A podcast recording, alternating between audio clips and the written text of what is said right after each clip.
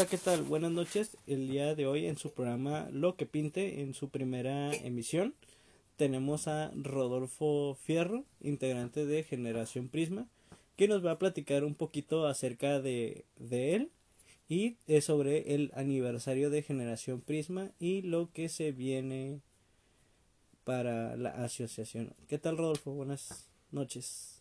Hola Alejandro, buenas noches y buenas noches a todos los que nos escuchan. Pues como ya les dijo, mi nombre es Rodolfo, soy miembro de Prisma. Dime Rodolfo, eh, cuéntanos un poco acerca de, de ti que has, eh, además de lo que nos has contado. Este, ¿Cómo llegaste a la asociación? Ah, pues mira, eh, ok, yo soy, me presento primero que nada. Soy eh, formalmente Rodolfo Fierro Bravo, soy miembro de la Asociación de la Generación Prisma, miembro de la mesa directiva. Este, yo tengo discapacidad visual. Los que no se familiaricen con el tema, discapacidad visual quiere decir que soy una persona que tiene fallos en el sistema visual. Este, eh, así como yo, pueden haber personas que sean totalmente ciegas o que simplemente eh, vean borroso. Desde que a ti el sistema visual te esté dando fallas y te esté perjudicando en tu vida diaria, ya se considera como una discapacidad. En este caso, pues yo tengo mi discapacidad. te conozco desde que pues desde que entré a la asociación, tú, tú entraste primero que yo creo, creo que fuiste uno de los de los primeros. Eh, entonces, este, cuéntame cómo, cómo llegaste exactamente a, a Prisma. Pues mira, yo otorgué mi discapacidad alrededor de los 13 años. Eh, la adquirí por un golpe que tuve. Este, al adquirir mi discapacidad, de un doctor fue el que me dijo que ya no tenía cura, que ya no había necesidad de más cirugías ya que llevaba seis cirugías, eso ya era bastante, ya no, ya, ya incluso a, mi corta edad ya, ya estaba enfadado de tanta cirugía, incluso mi madre, de tantos gastos que se había hecho. Fue un doctor específicamente el que me dijo que aquí no terminaba esto, que había una preparación que se podía hacer para lograr la plena independencia, algo que para ese entonces a mí me sonó como que algo imposible, algo que no existía él fue el que me recomendó y me, sugirió que vaya a la asociación Prisma, que en ese entonces estaba a cargo de José Manuel García Rolle en Paz Descanse y este y él fue el que el que me mandó para esa asociación y así fue como llegué. ¿Cómo, cómo fue la, la transición desde que el doctor te dijo, oye, ¿sabes qué, Rodolfo? Este, pues ya no hay nada que hacer. ¿Qué, qué fue para ti? Pues para muchos dirían fue un golpe muy fuerte, para otros dirá fue un duelo muy difícil de superar, pero la verdad es que no, como yo ya había nacido con problemas visuales, ya había estado acostumbrado a usar pues lentes grandes, no este, ya estaba, ya estaba acostumbrado. Aparte mi vista ha ido en decadencia, entonces entonces ya no, en mi caso no hubo, fue, soy de los pocos raros casos que no hay duelo. No, en mi caso no hubo duelo, simplemente digamos que ya estaba acostumbrado. Ya estabas acostumbrado.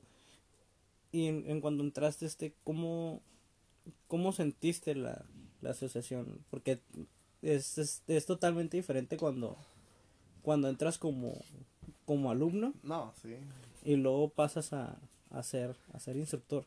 Pues mira, eh, en el momento en el que yo entré, este, fue algo, muy sorprendente porque yo me imaginaba un lugar un poco deprimido. Este tipo como, como un asilo de ancianos o algo así. Pues algo así, ya que... pues es que sí, la verdad no te esperas que te ibas a encontrar con gente llena de vida, este, con estaban haciendo cosas, cocinando, el director llegando de trabajar de una obra con una discapacidad altamente notoria. No me refiero a que se haya estrellado o caído en las escaleras, sino que caminaba diferente, muy formal, pero diferente. Entonces este fue una impresión que tuve que dije, no, pues ya solo el hecho de ver, de incluso a la a la subdirectora que fue la que me dio clases de braille fue el este pues algo que así como la palabra era la respuesta que quieres que te dé fue muy sorprendente muy algo muy sorprendente. Y el, al, me comentas que cuando te encuentras con, con Manuel, lo viste como muy, tu primera percepción fue como muy diferente. Se debe como a la imagen que tú tenías de alguien con discapacidad visual, o sea que... Sí, es que, mira, lo que pasa, lo que pasa no sé a las personas que nos están oyendo, que recordemos cómo eran los años unos 15, 20 años atrás. Si ustedes recuerdan, eh, muchas, pro, muchas empresas televisivas como Televisas tendrían, tienen una, una, una imagen muy absurda de las personas con discapacidad. y a veces unas muy amarillistas como Teletón, que, que ya tiene sus altibajos y su récord esa, esa situación, pero bueno, este, yo tenía así de que una persona con discapacidad debería estar encerrada o simplemente no podría trabajar, ya simplemente era inútil. Entonces era un orgullo que yo tenía de no querer y no querer y no quería entrar a una asociación así. La verdad ese es el único duelo que yo se podría decir tuve cuando perdí la vista de no querer entrar a una o a algo así porque simplemente era como pláticas religiosas, que era otra religión. A veces se le tienden a santificar mucho a las personas con discapacidad cuando no es así. Entonces fue algo muy impactante para mí ver a esas personas, que en ese caso eran este el director y la directora y otros dos estudiantes los que tenían discapacidad. Eh, la asociación apenas estaba en su plena semilla, apenas. Sí, porque yo me acuerdo que cuando cuando llegué Igual esto no se lo, no se lo he dicho a, a casi nadie. Yo, pues yo nunca había visto a alguien con discapacidad visual, Porque pues todo lo que sabía sobre discapacidad visual, güey, o era en, en novelas, güey, que había mi mamá, güey. O, o en, o en caricaturas. Rosa de Guadalupe. Ajá, güey. Bueno, creo que también existía la Rosa de Guadalupe. Bueno, ya por esos entonces creo que sí, güey eh, Rosa de Guadalupe, no sé, programas de televisión, güey, que te muestran el, el, la, la, persona. porque sí, había un capítulo donde, por ejemplo, una persona con unas, un secuestrador de niñas que fingía ser discapacidad visual para que las niñas lo ayudaran a él a cruzar la calle.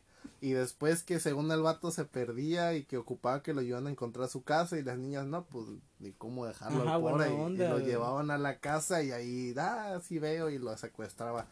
Cosas patéticas para las empresas, la verdad. y, está, y estaba bien raro porque pues yo no había ninguna persona con discapacidad, güey. O sea, lo más cercano que tenía a alguien con discapacidad, pues, es mi mamá, güey que pues realmente pues su discapacidad es motriz, güey, pero pues yo no, yo nunca la, la vi, güey, nunca la vi. Es que ni el término se conocía, pues. Entonces, ni, ni los términos anteriores, güey, de, de cómo se imagínate, el término anterior era menos válido. que, discapacidad. Pues, ahorita yo lo escucho, me escucho a alguien que le dice menos válido, vas a quedar menos válido, me quedo como, oye, ¿por qué menos válido? ¿Qué no tiene tarjeta para votar o qué? bueno, es que son, son, más que nada, pues es que vivimos en una, en una sociedad que pues realmente no, no conoce, pues no le, no conoce y no, no se, no le interesa conocer, güey, como la raíz de la, de la palabra, güey. Y te digo, para mi mamá, pues, no fue como de, de que, ah, mi mamá tiene discapacidad, porque pues yo veía a mi mamá, güey, mi mamá, pues, hace todo lo de la casa, güey. Bueno, sí, hace todo lo de la casa, güey. ¿Es pues porque ya está grande tu mamá o...? No, pues ya, ya tiene, ¿cómo se llama? Oh, es por lo, la tercera edad, pues. No, pues todavía, no, todavía no llega, güey. Tiene como 52 años, güey, apenas. No, te pregunto porque me había dicho que tienes dos mamás. Ah, mamameche, no, sí, mamameche. No, pues, de la edad, güey. Es como se llama invariablemente cuando, cuando llegas a, a cierta edad, güey, pues ya la, la discapacidad siempre llega, güey. Entonces te decía, cuando yo conocí a Yolanda, güey, dije, ah, no, no, se me hizo raro, no se, no se me hizo raro, güey, sino que me sacó de onda, güey. Y ya fue cuando me invitó, güey, y, y pues te conocí, güey. Te conocí, güey, y ya pues este... Ya lo demás es este... Historia, güey. Sí, pues igual les seguiremos contando un poco más y no se, este, no se despeguen del podcast porque más adelante les haré la invitación para que no se pierdan por en línea la, la graduación del, del noveno aniversario de Prisma. Este, no se despeguen, ahorita continuamos. Hola, ¿qué tal? Ya volvimos después de este breve corte. Eh, me comentaba Rodolfo, estábamos comentando hace un momento sobre, sobre cómo llegó a, a Prisma y cómo ha sido su, su transición de, de, de estudiante a instructor. ¿Cómo, cuéntame Rodolfo, cómo, cómo te sentiste cuando te dijeron, no, pues ahora vas a ser instructor? Ah, pues mira, es que hay cosas que pasaron antes de eso. Eh, lo que pasa es que tenían una una diferente una manera diferente de verla los estudiantes ahí en la asociación que de hecho es como se deberían de ver en general a todas las personas digo personas cuando está todo tipo de estudiantes escolar preescolar o cualquier cosa en la que tenga que ver un estudiante. Este, yo empecé cuando, como te digo, cuando llegué, pues nada, fui digamos un prodigio en el braille, llegué a aprender todo el sistema braille, el básico en una semana y ahora sí desde el alfabeto en su totalidad, con signos, comas y demás, tardé alrededor de unas dos semanas más, tres semanas en menos de un mes, cuando en otras asociaciones se me, me comentaban que duraban hasta años aprendiendo todo el sistema braille. Entonces, eh, era una seguridad que me daba de que esa escuela, a pesar de ser tan pequeña, porque en ese entonces era la casa del director, entonces era como me sentía más seguro, como que debería estar donde debería estar. Porque yo estoy aprendiendo así a tal, a, tal, a tal, porque a tal grado de rapidez cuando en otras escuelas están durando, demorando de tres años? fue una seguridad que me sentí. Entonces fui adquiriendo ese conocimiento de braille. Con el bastón, la verdad, duré un poco más porque era mucho el ego que yo tenía de no querer ser un bastón, de que la gente no quería que me miraran. De las amistades que tenía, pues ahí sí que me podrían psicoanalizar o analizarme un poco de que pues tenía 14 años, no tenía amistades que pues me preocupaba mucho el que dirán. Y este fue así como empecé, empecé, me empezaron a dar clases y hubo un momento u otro, pasaron bastantes cosas. La asociación ya pasó de ser una casa a un centro comunitario porque la cantidad de personas llegaron a ascender hasta 200 personas. Ya no solamente eran discapacidad visual, había personas con otras, con otras discapacidades. Este, llegaban discapacidades múltiples, llegaban niños con escolar, eh, necesidades escolares, llegaban niñas con discapacidades eh, de autismo, intelectuales, a las que el director en ese momento jamás se le dio la espalda. Prisma se ha caracterizado por eso, por no darle la espalda a ninguna persona con discapacidad. Y este fue en un momento en el cuando ya de plano pasaban bastantes cosas, unos iban, otros se regresaban, y es que así es esto. Cuando se quedó sin instructor de movilidad, pues el único capacitado después del fallecimiento de, del director, este, el, la subdirectora tomó el cargo para dirección, entonces me tomó a mí para yo hacerme cargo de las personas que capacitan a las personas con discapacidad y así fue como yo pasé estudiante hago un breve repaso no de cómo yo pasé a de estudiante a a miembro de la mesa directiva y, ahorita como como instructor, güey, ¿cómo te sientes, güey? ¿Notas como alguna alguna diferencia desde que entraste hasta hasta hoy? Eh, ¿Diferencia en qué cómo? O sea, me, me refiero a, a, como, a lo que has aprendido, güey, o, o si, no sé, güey, si te sientes como más seguro, güey, o, o si sientes que te Pues- hace falta algo más, güey. No, pues, bueno, pues mira, eh, aprendizaje siempre va a haber mucho.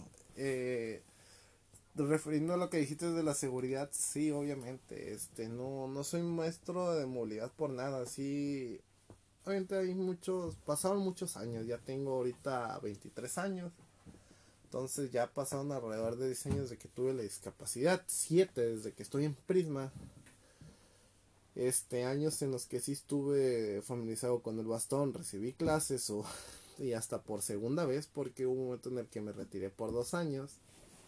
Y este y regresé pésimo porque ni usaba el bastón la verdad. Y es que eso del bastón es algo muy delicado es como ustedes no se dan cuenta porque todo el tiempo están usando sus ojos pero si cerraran sus ojos por al menos dos semanas e intentaran escribir a una libreta el dedo les va a fallar, se van a ir chueco o simplemente se les va a ir desvaneciendo la letra. Es lo mismo que pasa con el bastón. Dejas de salir unos momentos y ya pierdes la técnica y te vas de lado o te vas topando con cosas. A la hora de usar el bastón hay técnicas y metódicas en las que no hay necesidad de que tú te estés golpeando. No hay necesidad de, que tú te estés cayendo o algo así. Hay ciertos métodos en los que se cumplen para, para que no ocurran esos errores que pues pueden ser fatales. Este, entonces fue, sí llevo, pues, como te comento, siete años. Entonces, seguridad sí hay, sé lo que hago y las técnicas las tengo en la cabeza. Nueve años, Rodolfo, nueve años de, de generación Prisma. ¿Qué es lo que lo que más tienes presente a, a lo largo de estos nueve años? O bueno, de lo que tienes. Híjole, esa pregunta así como la dices sí sonó un poco nostálgica y es que incluso hasta tú te has dado cuenta que han entrado gente que nos han marcado mucho y salido, que nos han marcado e incluso salido en otros planos, por no decir que fallecieron, que nos han marcado. Entonces, el conocimiento también, las cosas de las que hemos aprendido.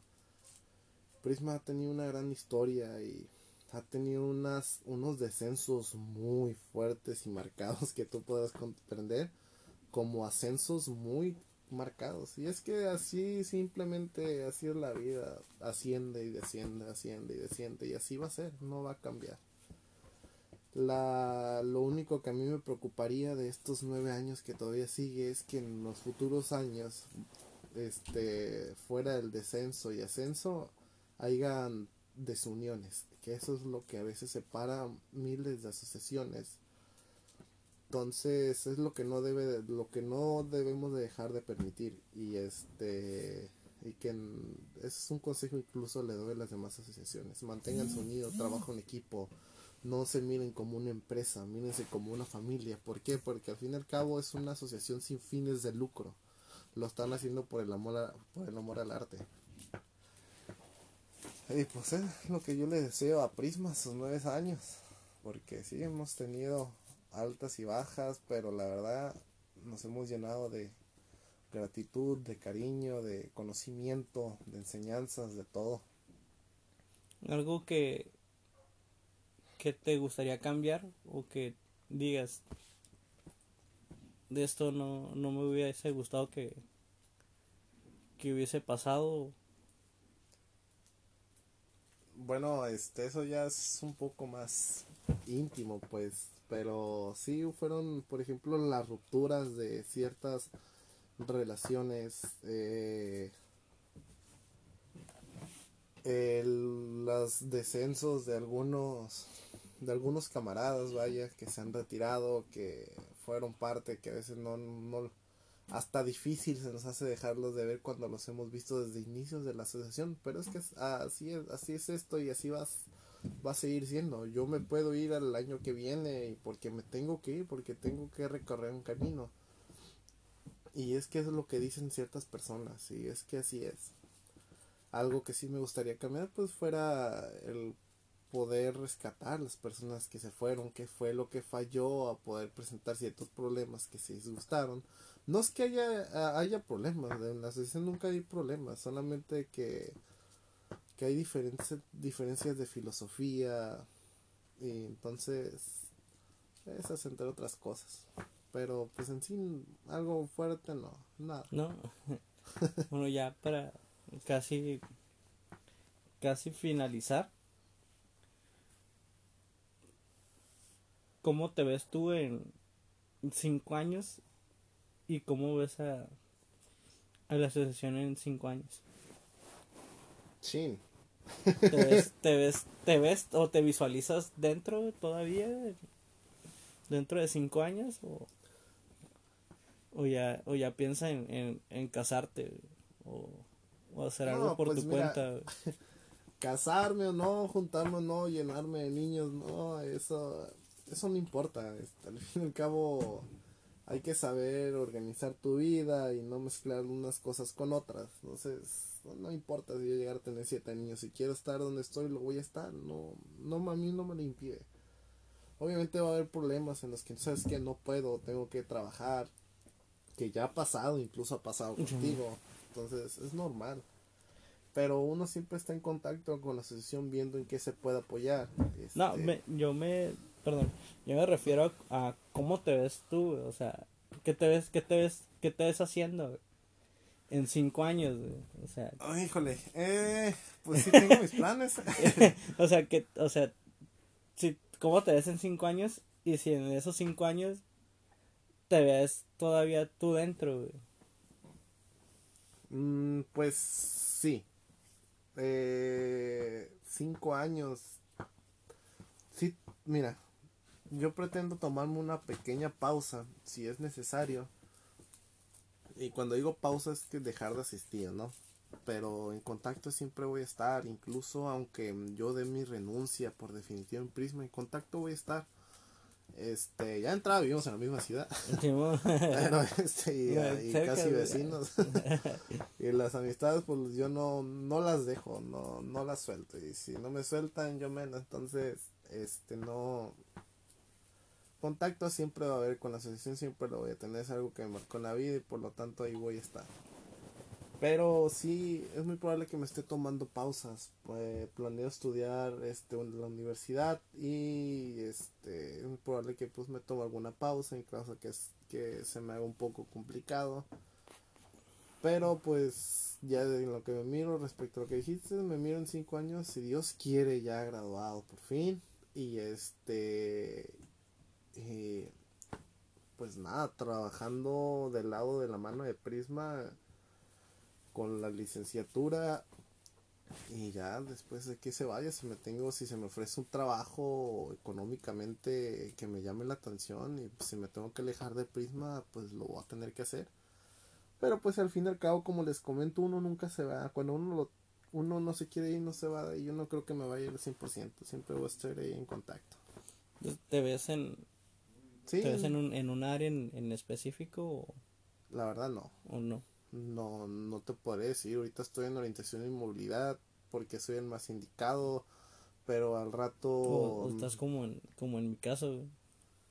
pues, eh, pues así. a, a falta de, de, de alguien mejor. A falta de alguien ponen a otra persona. Y es que sí es, y es que sí, por ejemplo, si tú no estás, digamos, por alguna razón, este, nuestra compañía de Grecia llega a faltar, que es la, la encargada del área de los niños, este, y te pusieran a ti junto con otras personas y descuidas el área de tutorías y me dicen, Rodolfo, tienes tiempo libre, atiende. Así es como funcionamos y así, la verdad sí me gusta. Ah, y está, y está chido, o sea, ¿cómo se llama? No te digo que no me guste tutorías, me, me encanta, entonces, pero sí, de repente sí como que te llegas a como enca- encasillar en, en una, en una sola, en una sola cosa, güey. Sí, es que eso es no- normal, por lo regular no tienen fin todo ese tipo de clases. Tutorías, el, el niño que te llegó, va a pasar de tercer grado a sexto grado. Y llegando a sexto grado va a llegar uno de tercer grado. Y ese niño de sexto grado va a llegar a primero de prepa. Y este y el niño que llegó de tercero va a llegar a sexto y va a llegar otro de tercero. Y, así se va hiriendo y como sea y tal vez no tal vez sea similar en, en en orientación y movilidad porque si bien no va escalando como grados académicos mm, sí va sí. va como escalando etapas no no sí es que no es lo mismo darle una clase a una a una persona con discapacidad de mi edad que por lo cierto avanzan a una cantidad unos dos tres meses ya están capacitados para salir a la calle por lo mismo por la fuerza y la juventud que tienen porque pues no es lo mismo dar clases a una persona de 23 años que a una de unos 60, 50 o 40. Que esos son los casos muy complicados que más personal tengo y porque son personas tan solo cierran un poco sus ojos y no por conciencia, sino para que se pongan a pensar. Son, una, son una persona que eh, digamos fueron transportistas toda su vida este están son son el hombre de la casa el mexicano que pone todo para la para para la casa. Son transportistas toda su vida por alguna enfermedad diabetes podría ser que es la más común. Pierden la vista y de golpe quedan ciegos un día despiertan y ya no ves nada. Y te enteras que así te vas a quedar entonces, a veces me llegan personas que llevan un mes apenas de que tienen su discapacidad, tres, a veces hasta una semana. Yo no puedo darles clases así porque vienen con el duelo reciente y aparte esas personas tardo hasta años para que sean totalmente independientes por lo mismo, por lo mismo, por el mismo duelo. Entonces, como les comento, personas vienen, personas van, a veces hay niños pequeños de 7 años, este, pero al fin, lo, único que sabemos, Alex y yo y todos los que estamos dentro de la asociación es que no, no termina. Y siempre van a llegar más, pero la verdad, conocimiento siempre vamos recibiendo. Muy bien, Rolfo, no sé si quieres algo o tengas algo más que, que agregar, algún comentario. Pues miren, como comentario para todos los muchachos universitarios que nos estén oyendo en este momento, eh, ¿hoy es 18 ya o 19? No, estamos a 20. Oh, ya es 20.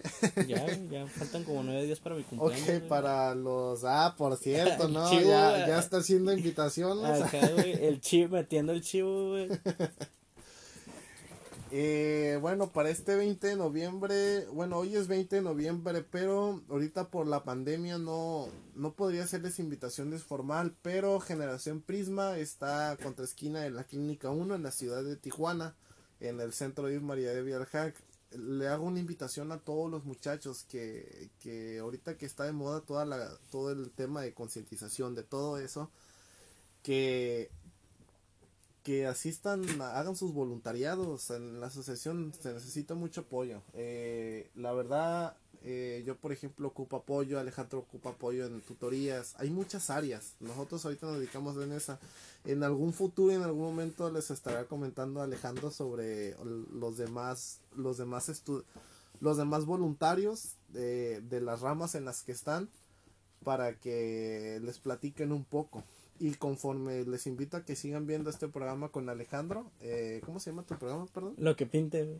Para su programa Lo que pinte, vayan escuchando las transmisiones porque este van a ir conociendo un poco más de lo que se hace y para que vean porque de los voluntarios que lleguen se pueden mandar una de esas ramas. Es una pequeña ayuda que nos pueden hacer. Es un pequeño apoyo, es una invitación cordial que se hace eh, pues bueno, eh, no se pierdan la transmisión por página Prisma. Eh, vamos a hacer un video de, agradecimiento y de aniversario por los 90 años. No lo podemos hacer, no podemos hacer un evento pues por la pandemia, pero pero bueno, los esperamos en, en vivo en la publicación y nada, nos vemos hasta la próxima invitación, si me invitan. ah, claro, Rolfo, claro, claro que sí. Este, un placer tenerte aquí en tu casa, güey. literalmente. Este, gracias por el, por el espacio. Y pues aquí llegamos a una, a una primera emisión de lo que pinte. Espero que les haya gustado la, la primera temática que abordamos. Y pues eh, si quieren que hablemos sobre algún tema, que quieren que hable con, con, un tema, sobre un tema o algo, este, déjenme algún tipo de mensaje y pues yo lo estaré considerando entonces. Igual pues eh, voy a tratar de tener este invitados más, más seguido. Hasta luego. Hasta luego.